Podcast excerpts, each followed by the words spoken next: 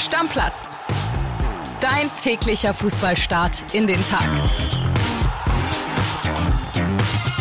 Hallöchen, liebe Stammis, wir begrüßen euch in bewährter Konstellation, zumindest was diese Woche angeht. André genießt seinen Urlaub, hatte gestern Geburtstag. Ich kann schon mal sagen, der Junge hat viele neue Follower bei Instagram bekommen. Ich hoffe auch viele Nachrichten. Es gab auch die ein oder andere Mail. Ich habe mit ihm telefoniert. Es geht ihm gut. Er hat sich sehr gefreut über eure Glückwünsche. Und ich glaube, er wird dem einen oder anderen auch noch einzeln antworten. Und wir machen jetzt einfach ganz normal weiter mit Fußball und Florian Witte. Der Podcast-Papa ist wieder da. Grüß dich, Flo. Flo? Ja, ich habe keine neuen Follower auf Insta, bin ein bisschen traurig. André wird schon zum Influencer. Aber natürlich habe ich trotzdem Bock auf euch. Hallo Stammplatz Community. Und wir starten rein mit einem aus meiner Perspektive, Flo, kleinen Aufregerthema, denn die DFL hat gestern die Termine angesetzt für die Spieltage 31 bis 33. Der 34. muss ja nicht angesetzt werden. Da sind alle neun Partien, wie wir es alle kennen, 15.30 Uhr am Samstag. Aber der 33. Spieltag in der Bundesliga-Historie eigentlich auch ein Spieltag gewesen, an dem alle neun Spiele um 15.30 Uhr sind. Seit letztem Jahr ist es nicht mehr so. Okay, ich weiß, TV-Vermarktung und so, die DFL will die Spiele dann einzeln einzeln haben, habe ich Verständnis für. Aber ich habe kein Verständnis dafür, dass Bayern an einem Samstag spielt und dass Dortmund erst an einem Sonntag spielt. Es geht mir auf den Sack.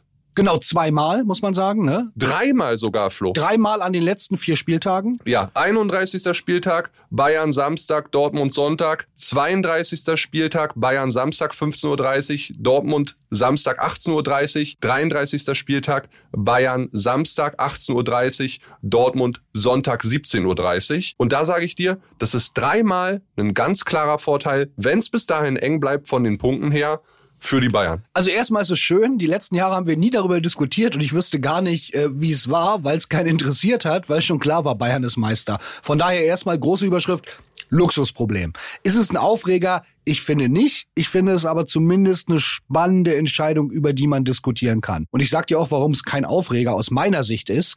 Ähm, Du sagst jetzt, es ist für die Bayern Vorteil, vorlegen zu können und möglicherweise Druck auf Dortmund aufzubauen. Man kann aber auch argumentieren und sagen, für Dortmund ist es entspannter, immer nur zu reagieren. Bayern kann ja auch verlieren, dann können sie ohne Druck spielen. Man kann das von beiden Seiten diskutieren. Von beiden Seiten gibt's äh, veritable Argumente. Grundsätzlich sage ich, oder ich halte es für eine grundsätzlich falsche Entscheidung. Wenn die Bundesliga mein Produkt wäre und ich hätte das erste Mal seit gefühlt 100 Jahren wieder die große Chance auf einen spannenden Meisterkampf, dann würde würde ich die Mannschaften zumindest an den gleichen Tag legen. Ich glaube, so viel Fußballromantik äh, gibt's leider nicht mehr, dass äh, die jetzt beide immer in der 15:30-Konferenz spielen könnten, aber zumindest immer vielleicht zweimal und einmal noch der eine ein Topspiel und der andere um 15:30. Ich find's verdammt schade, weil es ein bisschen Drive und Dynamik rausnimmt. Ja, diese Zerstückelung der Spieltage, die geht einem schon auf den Sack, ist ja in England ähnlich. Ich bleibe aber dabei, vielleicht ist es jetzt nicht das Riesenaufreger-Thema, da kann sich die Community gerne bei uns auf dem Stammplatz äh, Handy melden und sagen, ey Kilian, du hast den Schuss nicht gehört, das ist jetzt ein bisschen zu viel und zu weit gedacht. Aber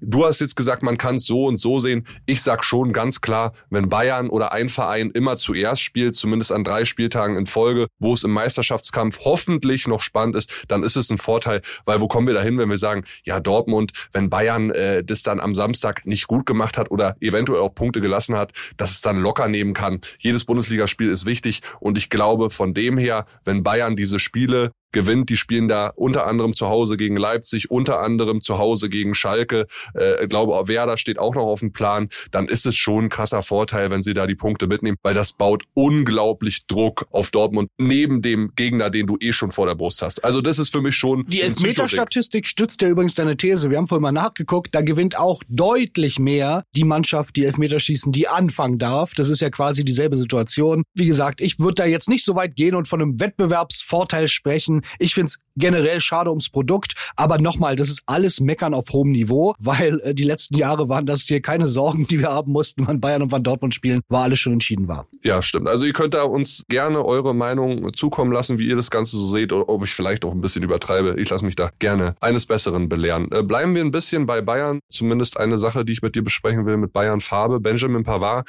wir haben diese ganze Saison schon gesprochen. Bleibt er oder bleibt er nicht? André hat sich auch wahnsinnig aufgedreht. Ja, wenn der Innenverteidiger Regionalliga spielen will und zu einem Top-Club, dann soll er erstmal einen finden. Jetzt haben sich die Wogen so ein bisschen geglättet. Sein Vertrag läuft ja aus 2024. Wir hatten zuletzt darüber berichtet, dass man sich so ein bisschen annähert. Es gab ja auch den Jubel von Pavard mit äh, Schlag auf die Bayernbrust und so weiter aufs Logo. Jetzt haben wir gehört, beziehungsweise unsere Bayern-Reporter auch in Sportbild berichtet in der Druckfrischen, dass der Pavard-Berater in München war, rund um das Champions League-Spiel gegen Paris. Es jetzt Gespräche gibt. Fakt ist aber auch, Flo, muss man sagen, der Junge verdient gerade 8 Millionen, ist 26 Jahre alt. Wenn er seinen Vertrag vorzeitig verlängert, dann müssen die Bayern schon tief in die Tasche greifen eigentlich, um ihn halten zu können. Ja, und das ist, was mir so ein bisschen Bauchschmerzen macht bei der Geschichte.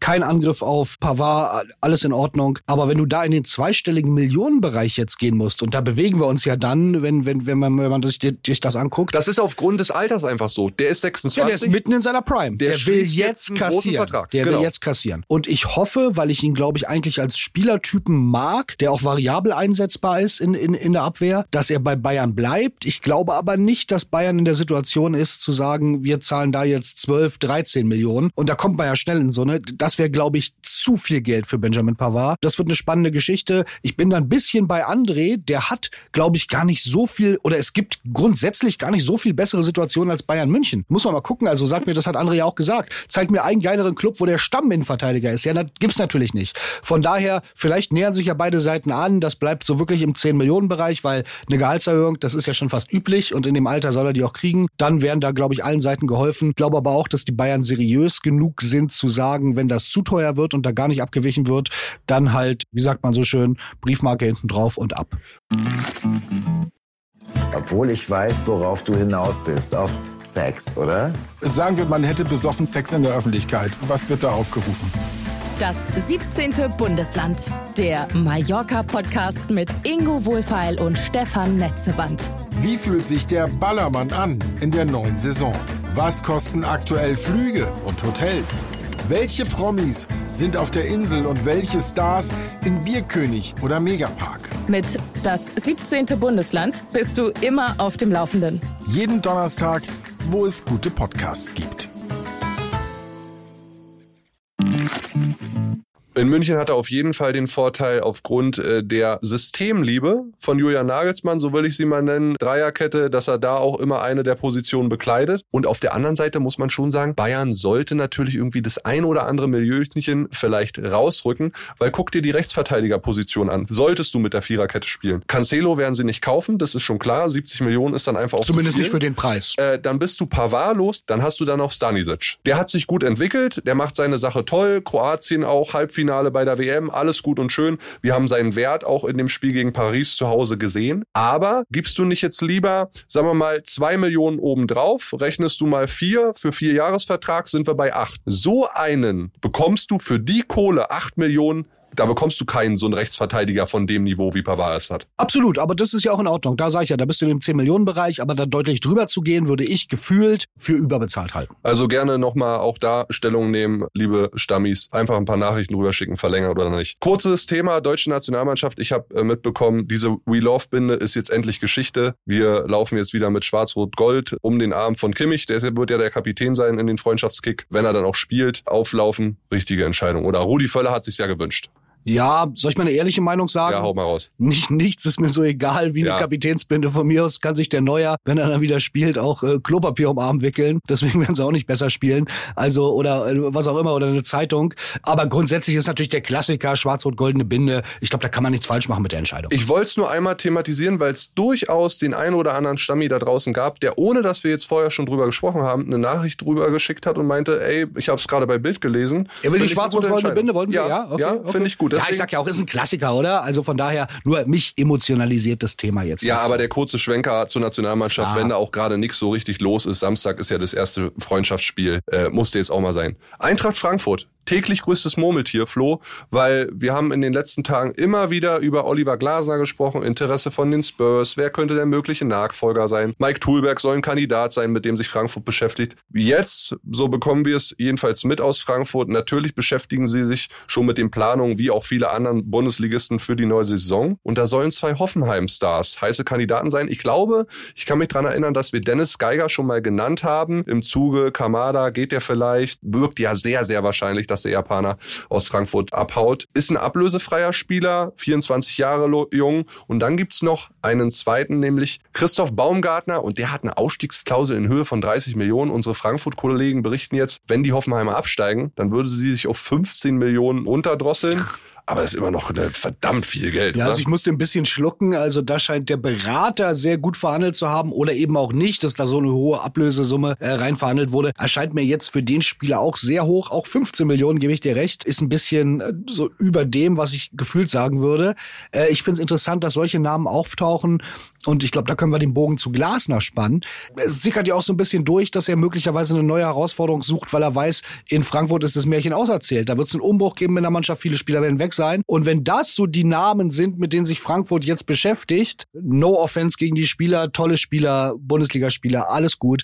Aber das schmeckt jetzt nicht und riecht jetzt nicht nach Champions League, wenn man Natürlich jetzt nicht das Niveau von einem Gibril So, von einem Daichi Kamada, von einem Kolumuani und das sind alle Spieler, die ich gerade genannt habe, die möglicherweise weg sind im Sommer, Genau, wenn Kohle ich, ne? fließt. Man muss sich's mal angucken. Auch Gibril So hat noch einen Vertrag, wenn da aber ein Top-Angebot reinkommt. Äh, Forest, Nottingham Forest war letztes Jahr interessiert, da wollte er aber nicht hin. Auch der hat eine Ausstiegsklausel für 30 Millionen. Also wenn sie den zumindest ziehen lassen würden, Hoffenheim steigt ab, dann kannst du die 30 Millionen oder 15 zumindest davon in den Baumgartner investieren. Es gibt auch noch ein, zwei andere Kandidaten. Aus Lyon hört man noch den Namen Husum äh, 24 Jahre alt. Auch das könnte jemand sein, der so Stichwort Baumgartner eine Position ist, die möglich wäre für Eintracht Frankfurt. Da muss man mal gucken. Schikri von Köln ist auch ablösefrei, mit dem beschäftigt sich die Eintracht auch. Also das alles, was bei Eintracht im Sommer jetzt so auch die nächsten Monate passieren wird, finde ich schon sehr interessant. Ja, aber soll ich mal gemein sein? Du, von mir aus? Es ist irgendwie nie ein gutes Zeichen, wenn du anfängst bei Hoffenheim zu wildern und dann auch noch im Doppelpack. Also, ei, ei, ei. Ich hoffe, da kommen noch größere Namen. Die Frankfurt-Fans sind so geil, bis auf die paar Chaoten, die da immer Rabatz machen, äh, haben die eine der geilsten Fanbases in Deutschland. Die haben Besseres verdient, fordere ich jetzt. Größere Namen können aber auch nur kommen, wenn sie sich am Ende für die Champions League Ich weiß, qualifizieren. ja, Killy. Und die ist am Ende des Tages gerade acht Punkte weit weg. Ja, die ist kaum noch zu schaffen. Deswegen, also da muss man mal gucken, mit wie viel Millionen sie am Ende des Tages wirklich planen können. Lass uns ganz kurz bei Hoffenheim bleiben, weil ich habe eine interessante Geschichte gelesen von unseren Kollegen in Gelsenkirchen, Essen, was Schalke 04 angeht. In 18 Tagen gibt's nämlich diesen Abstiegsknaller zwischen Hoffenheim und Schalke und es sieht momentan danach aus, als wenn das halbe Stadion Minimum in Sinsheim mal voll ist nur mit Schalke-Anhängern. Also die planen eine riesen Wanderschaft. Da werden über soziale Medien schon Fahrgemeinschaften gebildet, weil alle Hotels rund um Sinsheim längst ausverkauft sind. Die neutralen Plätze sind ausverkauft. Der Auswärtsblock sowieso. Es gibt nur noch ein paar Restkarten für die Hoffenheim-Fans. Da kommen ja im Schnitt aktuell nur 23.000 hin, obwohl 30.000 reinpassen. Also Schalke scheint da richtig drauf zu gehen. Und dann wird es natürlich eine blau-weiße Party. Auch wenn Hoffenheim auch blau-weiß ist, aber viele werden halt Schalke-Wappen auf der Brust haben. Ja, finde ich eine lustige Idee, so eine Arena-Takeover. Das gibt hundertprozentig lustige Bilder und eine tolle Geschichte zu erzählen. Ich hoffe nur, dass es dann auch friedlich bleibt. Also liebe Schalker, macht das, macht eine riesen Gaudi draus, das kann ich total verstehen. Wirklich lustige Idee, war auch natürlich ein bisschen gemein Hoffenheim gegenüber, aber okay. Aber nicht, dass da das Sinsheimer Umland zerlegt wird ähm, und äh, die Kneipen zerlegt werden und weiß ich nicht was. Das muss wirklich nicht sein. Wenn alles friedlich bleibt, feiere ich diese Aktion richtig hart. Aber erinner dich mal an die letzte Zweitligasaison von Schalke, als in Sandhausen wirklich ja auch die Hälfte Minimum Schalker Aber waren. da ist auch ganz schön was kaputt gegangen, kann ich mich erinnern. Und äh, Sandhausen wollte eine Rechnung nach Gelsenkirchen schicken. War es nicht so? Ja, das war auch da, wo Simon Terodde keine Stimmung mehr hatte nach dem Spiel. Also das war auch ein wilder Kick. Von daher mal gucken. Also natürlich hoffen wir, dass da alles friedlich bleibt. Aber wenn Schalke richtig Gas gibt und dann sind die auswärts auch wirklich eine richtig geile Ja, Truppe, die absolut. Fans. Und wenn die da singen, wir sind asoziale Schalker und so weiter. Wenn es friedlich bleibt, beste Aktion. Da freue ich mich jetzt schon drauf. Ähm, dann kommen wir zum Schluss dieser Episode so ein bisschen ins Ausland, weil der eine davon auch Minimum äh, die letzten Jahre nur im Ausland gespielt hat, nämlich Mesut Özil. Hat gestern nach 17 Jahren Fußballprofikarriere seine Laufbahn dann beendet. Zuletzt ja wirklich nicht mehr geküsst gewesen vom Glück in der Türkei, bei Fenerbahce nicht gut gespielt, bei seinem letzten Club jetzt auch nicht. Immer wieder Wehwehchen. Jetzt hat er über die Social äh, Media Kanäle von ihm ja mehr oder weniger das Karriereende verkündet auf Englisch. Eigentlich so ein unwürdiger Abgang, muss ich wirklich sagen. Spätestens nach dem, was da 2018 mit diesem Foto, das war dämlich mit Erdogan Erdogan, gar keine Frage, was so rund um ihn passiert ist. Auch das Nationalmannschaftskarriereende hier als Weltmeister in Deutschland total unwürdig, kein Abschiedsspiel bekommen, auf Twitter das Ganze verkündigt. Dabei war Mesut Özil, man muss es wirklich sagen, Flo, zwischen 2010 und 14 einer der besten Spieler auf diesem Planeten. Cristiano Ronaldo hat von dem Mann geschwärmt. Der hat in drei Jahren für Real Madrid 27 Tore, 81 Vorlagen gemacht. Der war da wirklich richtig geil. Hier äh, durchgestartet bei Werder Bremen, DFB-Pokal gewonnen, Weltmeister geworden irgendwie unwürdig alles. Komplett unwürdig, trauriges Ende einer großen Karriere, was sich aber leider schon abgezeichnet hat. Der war natürlich und vor allem der war ein echter Zehner, ne? Also Spielmacher bei Real. Richtig, genau. Also wie viele große Spielmacher bei Real gab's? Da gibt's alle paar Jahre mal einen, ne? Und der war wirklich, wenn der in Topform war, hat der Pässe gespielt. Ich glaube, der ist halt immer auch so ein bisschen kritisch gesehen worden, weil er so ein, naja, der äh, keine Blutgrätschen ausgepackt hat. Genau, ne? Äh, sein Spiel. Das ist halt wenig, wenig populistisch bei vielen Fans, wenn jemand dann nicht grätscht und kämpft. Aber aber der war genial. Und was so ein bisschen für mich immer äh, eye-opening ist, ist, dass, das glaubt man ja gar nicht, der ist fünfmal zum Nationalspieler des Jahres gewählt in worden. In Folge. In Folge von den Fans. Ja. Also das war eine, ne, eine Publikumswahl sozusagen. Von daher, trotz dieses manchmal phlegmatischen Auftretens und manchmal auch Abtauchens, aber dann für den entscheidenden Moment da sein, war er unheimlich beliebt. Aber mir ist auch noch aufgefallen, seit das 2018 mit Özil bei Deutschland zu Ende ging und bergab ging, was passierte da noch? Richtig, mit dem deutschen Fußball ging's bergab. Also weiß ich nicht, ob man jetzt einen Zusammenhang herstellen ist kann. Ist vielleicht ein bisschen weit hergeholt. aber äh, also faktisch stimmt's jetzt erstmal. Seitdem haben wir auch kein Bein mehr auf die ähm, Erde bekommen äh, mit der Nationalmannschaft. Ja, es ist einfach, es ist wirklich unwürdig und traurig. Und ich hoffe sehr, dass da vielleicht jetzt ein paar Jahre auch ein bisschen Gras drüber wächst und dass man dann irgendwann mal auch Mesut Özil als den großen Fußballer würdigen kann, der er ja wirklich ohne Frage war. Glaube ich nicht. Dafür haben sich beide Parteien, äh, der deutsche Fußball und Mesut Özil, zu sehr verkracht und auch zu sehr voneinander entfernt. Ich glaube, er selbst sieht seine äh, Zukunft auch mehr oder weniger in der Türkei und es ist ihm auch gegönnt. Er hat sich da weit von entfernt, so wie auch sein Spiel vom typisch deutschen Fußball, so will ich es jetzt mal formulieren, ja auch entfernt war. Du hast dieses Grätschen, Bluten, Kämpfen angesprochen. Das war Mesut Özil nie. Ja, Mesut aber Özil mit typisch deutschem Fußball war jetzt immer Vorrunden aus, ne? Aber Mesut Also- Özil trotzdem, Flo, ganz kurz, er war noch bei der WM 2018 auch dabei. Ne? Also da ist er ja auch mit sang- und klanglos ausgeschieden. Ja, aber das, die, das Turnier nehme ich schon so. Davor war ja der ganze Wirbel mit Erdogan, mein Präsident und der, der ganze Quatsch, äh, der, der schwer zu ertragen war. Ich sage nur, ein Spieler wie Mesut Özil in Topform und äh, bei klar im Kopf, ohne solche Sachen, würde ich mir sehr, sehr wünschen jetzt in einem Alter von 22, 23 Jahren in der Nationalmannschaft. Ja, also so jemand nochmal mit Auge, mit Köpfchen, mit filigran, feiner Technik, der den entscheidenden Pass spielen kann, das wäre schon nochmal geil. Geiler Kicker. Ja. Und so machen wir auf diese Episode den Deckel drauf. Äh, Gerne auch nochmal Bezug nehmen zu Mesut Özil. Vielleicht, seht ihr den, ja? Ja, vielleicht einfach dazu nochmal, können wir hier nochmal über Stammplatz-Handy diskutieren. Oder gerne auch bei Instagram. Ihr könnt mir da auch folgen. Oder André, Insta Albers, Kilian Gaffrey, Unterstrich Bild. Einfach rüberkommen. Flo Witte auch gerne vielleicht ein Abo dalassen. Privater. Account, privater Account. Ja, da gibt's dann so ein bisschen. Da gibt's nur Angeln, ja sehr gerne. Angeln, Rotwein und Essen. Aber Ja, es aber ist nichts ich- für die Stammis, was die Stammis Ich lasse interessiert. mich ja manchmal inspirieren von deinen äh, Kochkünsten, obwohl ich ja gar nichts kann am Herd leider. Da bin ich äh, total verloren. Gut, in diesem Sinne, Deckel drauf auf die Folge. Schönen Donnerstag und wir hören uns morgen wieder. Deckel drauf, bis morgen. Tschüss. Ciao, ciao.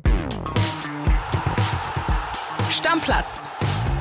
Dein täglicher Fußballstart in den Tag.